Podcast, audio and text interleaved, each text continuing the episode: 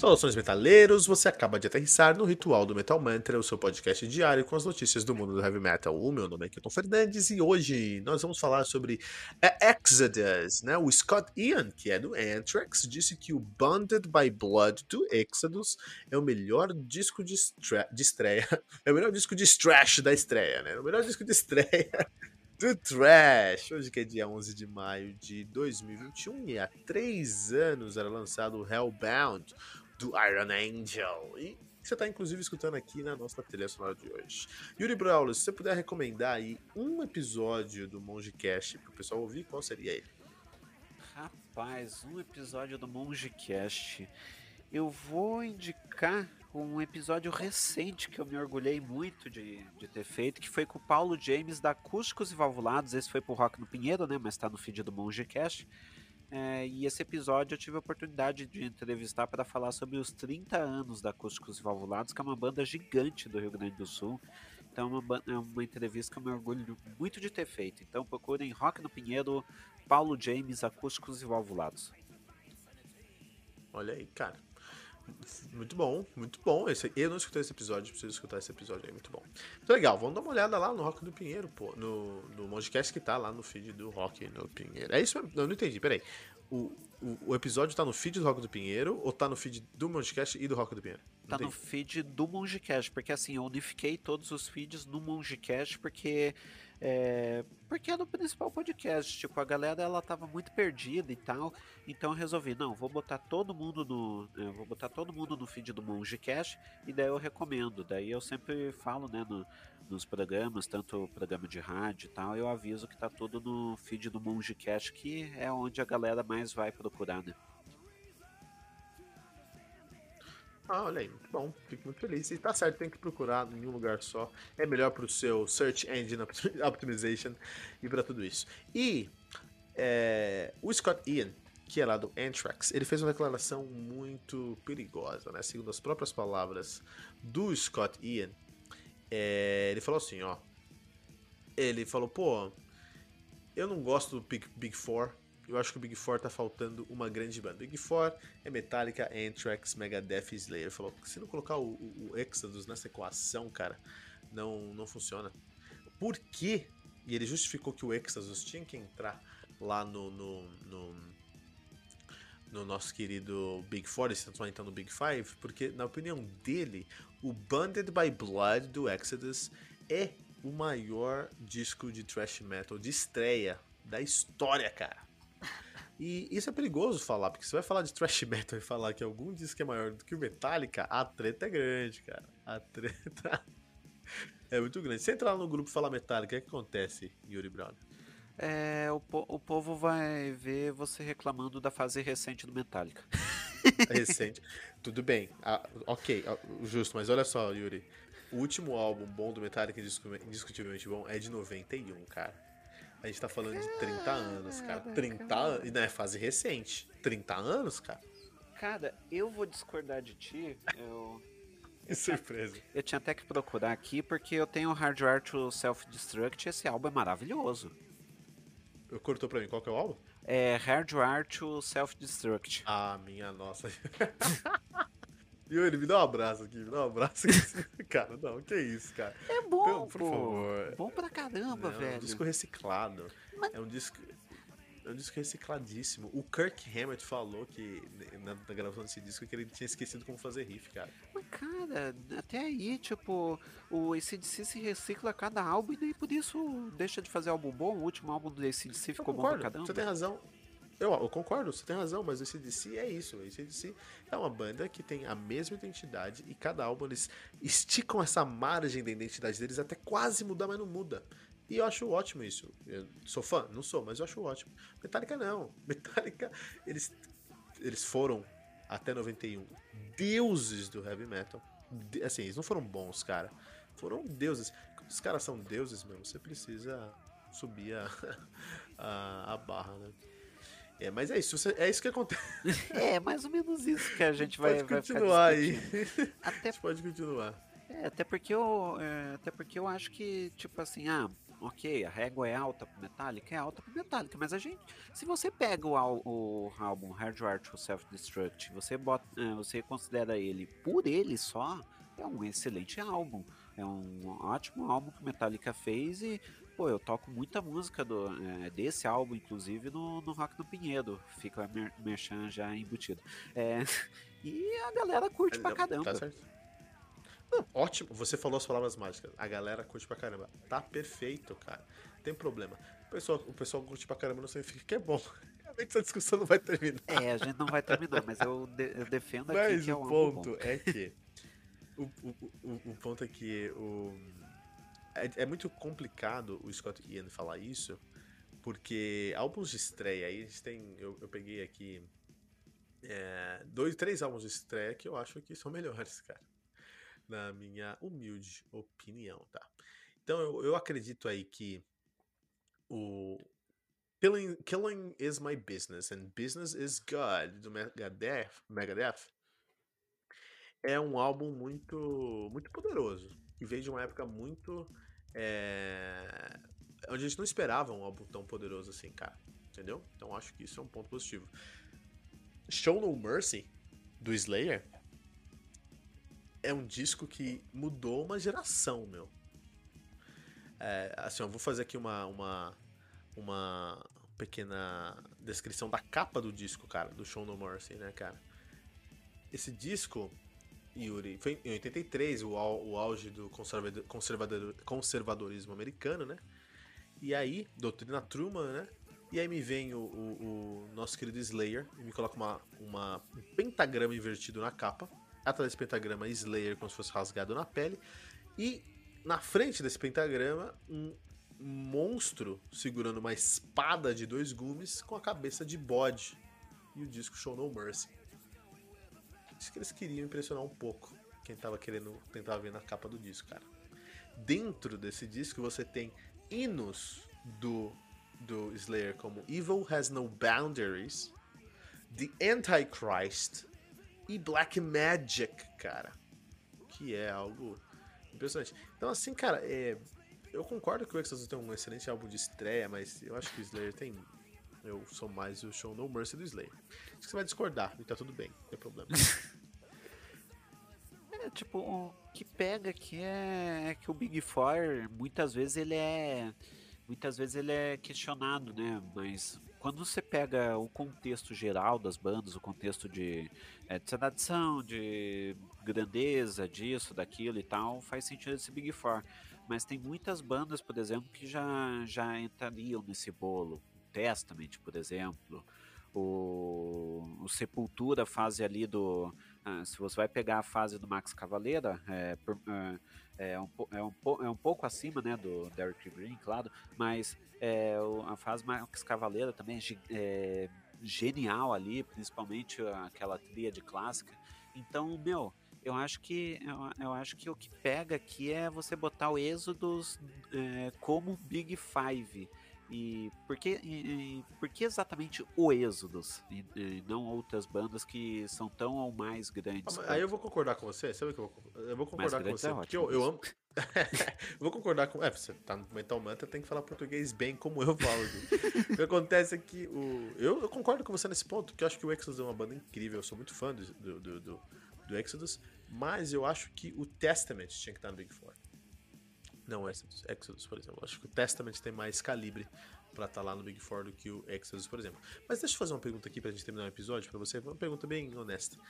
A gente tá falando de estreias, discos de estreias. O que uma banda tem que trazer num disco de estreia, na sua opinião, Yuri, para ser uma banda que. Um disco de sucesso. O cara fez um disco de estreia e esse disco fala: Puta, esse disco aqui pode ser considerado um bom álbum de estreia. O que, que tem que trazer?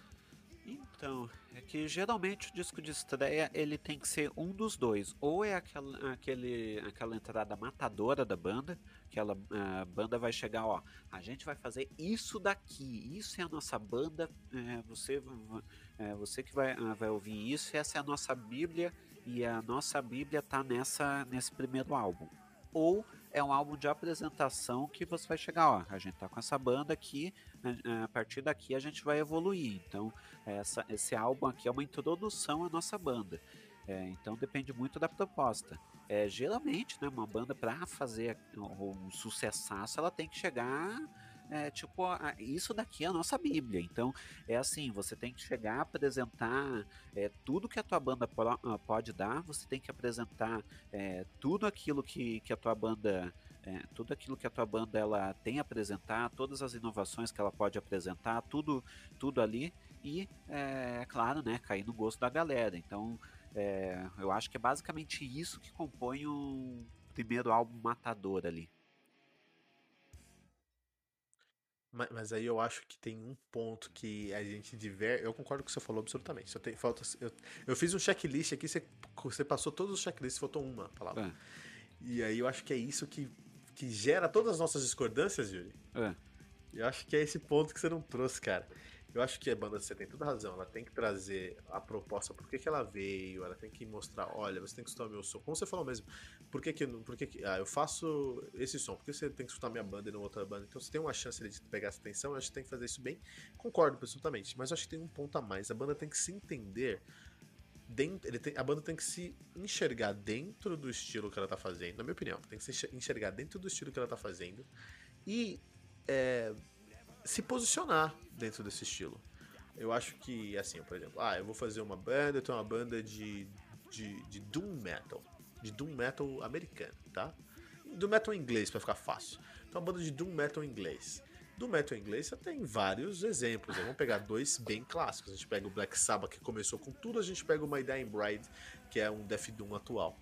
Onde que. Então, primeiro, você, a banda tem que entender o que, que eu sou dentro do Doom Metal e para onde que eu vou? Eu vou ser. Eu vou pro lado do Black Sabbath, eu vou fazer um novo Black Sabbath.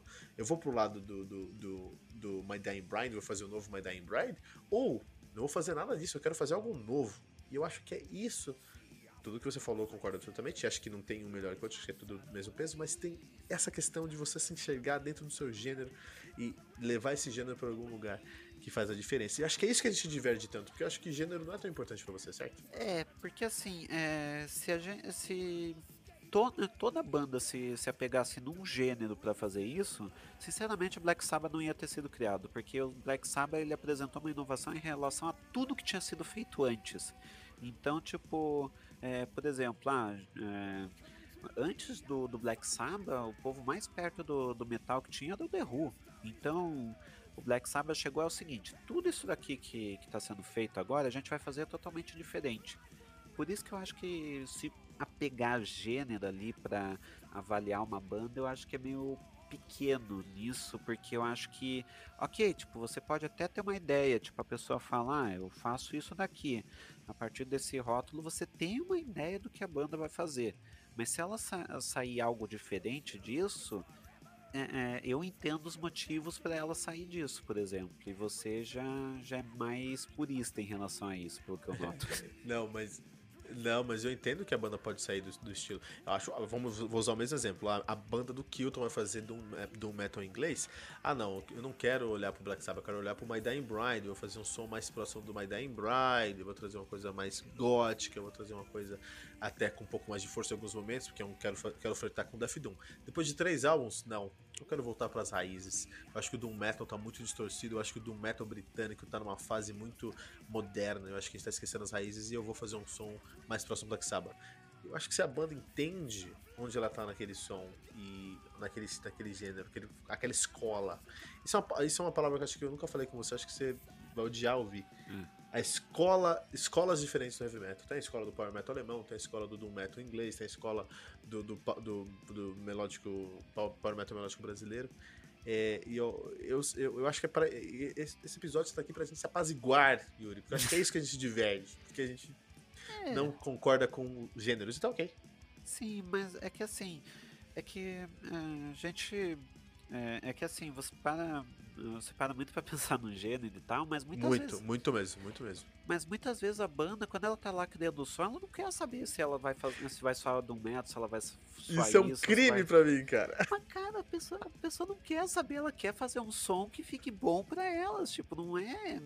Ah, nós vamos fazer metal, nós vamos fazer isso. E o Linkin Park, que a gente falou no episódio passado, que. Ah, o Linkin Park ele misturou rap com metal onde que isso ia caber antes do Link Park?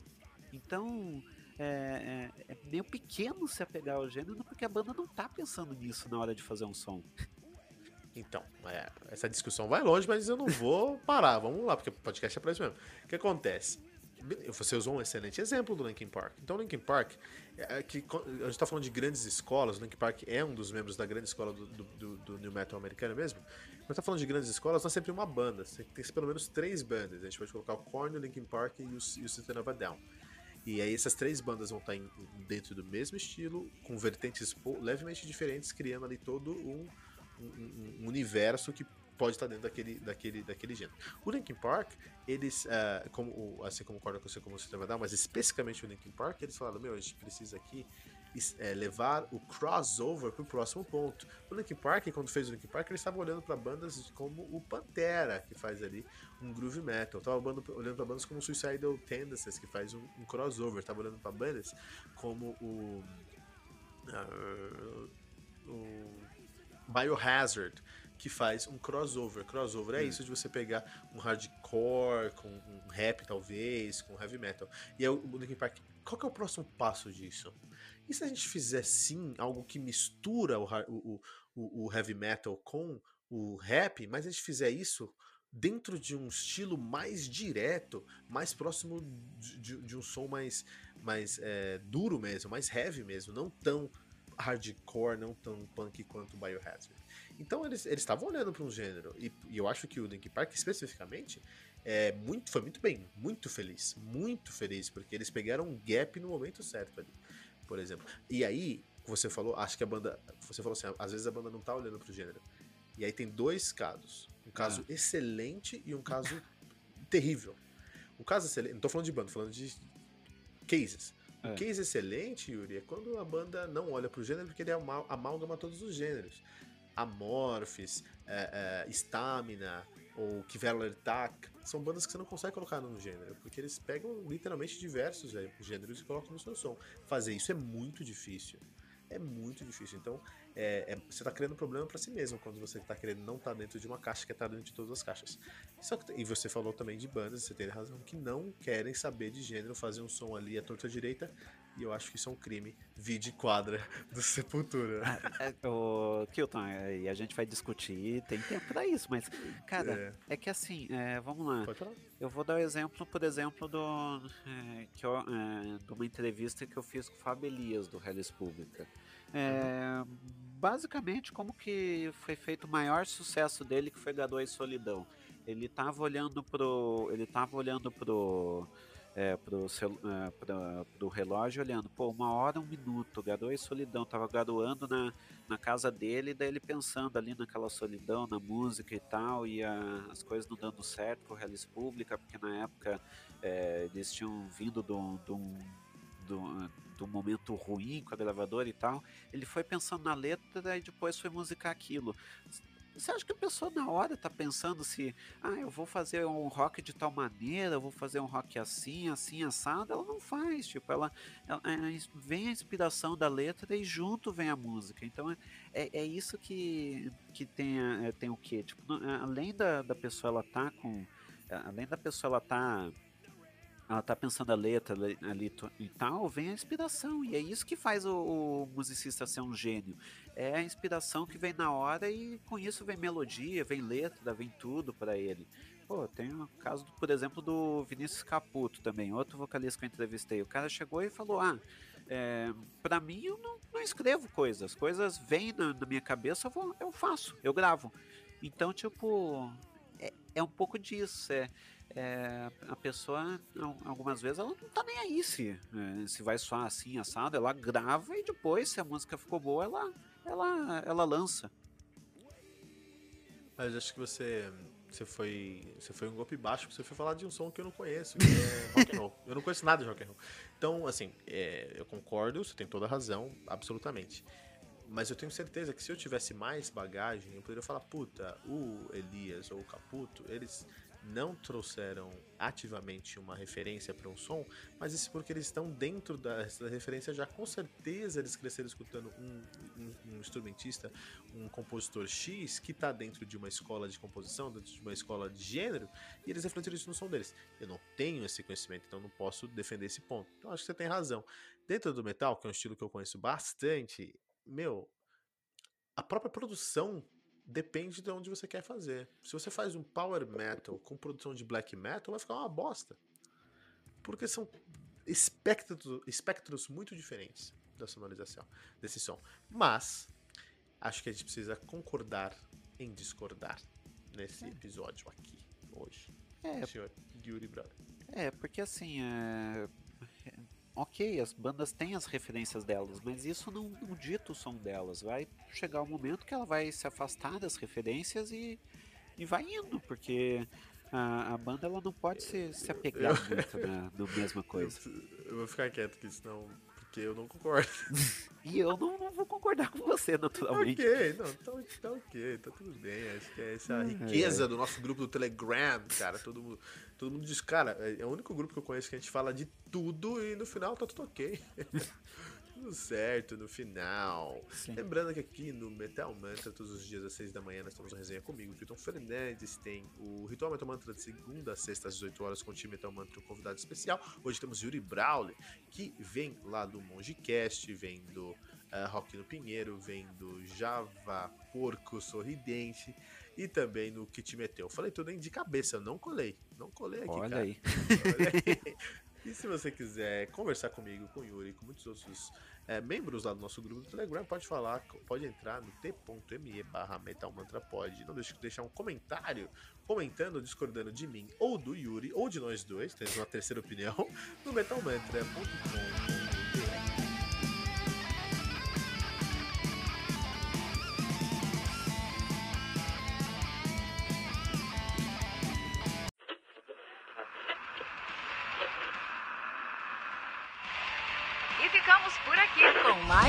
edição do seu podcast diário sobre o mundo do heavy metal.